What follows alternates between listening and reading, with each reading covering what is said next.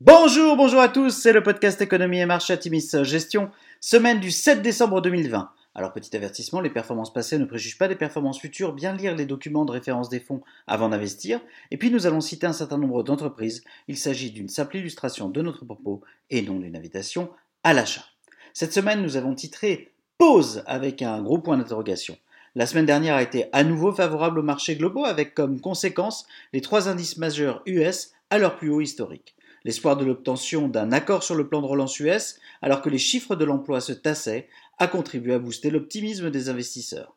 Sur le front sanitaire, alors que l'épidémie accélère à nouveau aux USA post-semaine de Thanksgiving, le Royaume-Uni a été le premier pays à approuver le vaccin de Pfizer BioNTech. Les 800 000 premières doses de vaccin devraient être administrées dès cette semaine. Les USA devraient suivre avec une autorisation délivrée par la FDA jeudi prochain. La pression américaine sur la Chine continue avec un congrès US approuvant le delisting des entreprises chinoises cotées aux USA ne répondant pas aux contraintes du Public Accounting Oversight Board. L'OPEP plus la Russie, est arrivé à un accord cette semaine pour une légère hausse de la production de pétrole à partir de janvier, entraînant une hausse de 1,2% du WTI à plus de 46 dollars le baril. À noter, la glissade du dollar continue, l'euro s'apprécie de 1,3% sur la semaine contre dollar. Sur la semaine, la CAC 40 progresse de 0,2% et repasse la barre des 5600 points. Le SP500 progresse de 1,7% et le Nasdaq s'apprécie de 2,1%. Du côté des sociétés, la publication de résultats de Salesforce est excellente avec une croissance supérieure aux attentes, tant en top line qu'en bottom line. Le groupe annonce une croissance de 20% de son chiffre d'affaires à 55,42 milliards de dollars.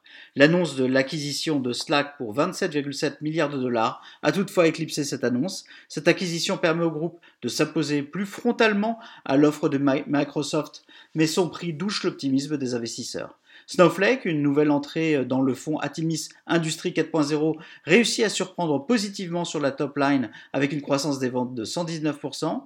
Enfin, Ulta Beauty publie un Q3 légèrement au-dessus des attentes, avec un chiffre d'affaires en baisse de 7,7% à 1,5 milliard de dollars. La partie make-up continue à être sous pression, mais Ulta se rattrape sur le skincare. Ils affichent encore une fois un bon dynamisme dans les ventes digitales, en hausse de 90%. À noter, les milléniaux et la génération Z ont lancé un mouvement sur les réseaux sociaux baptisé Post-Quarantine Glow Up, ce qui est plutôt une bonne augure pour Ulta.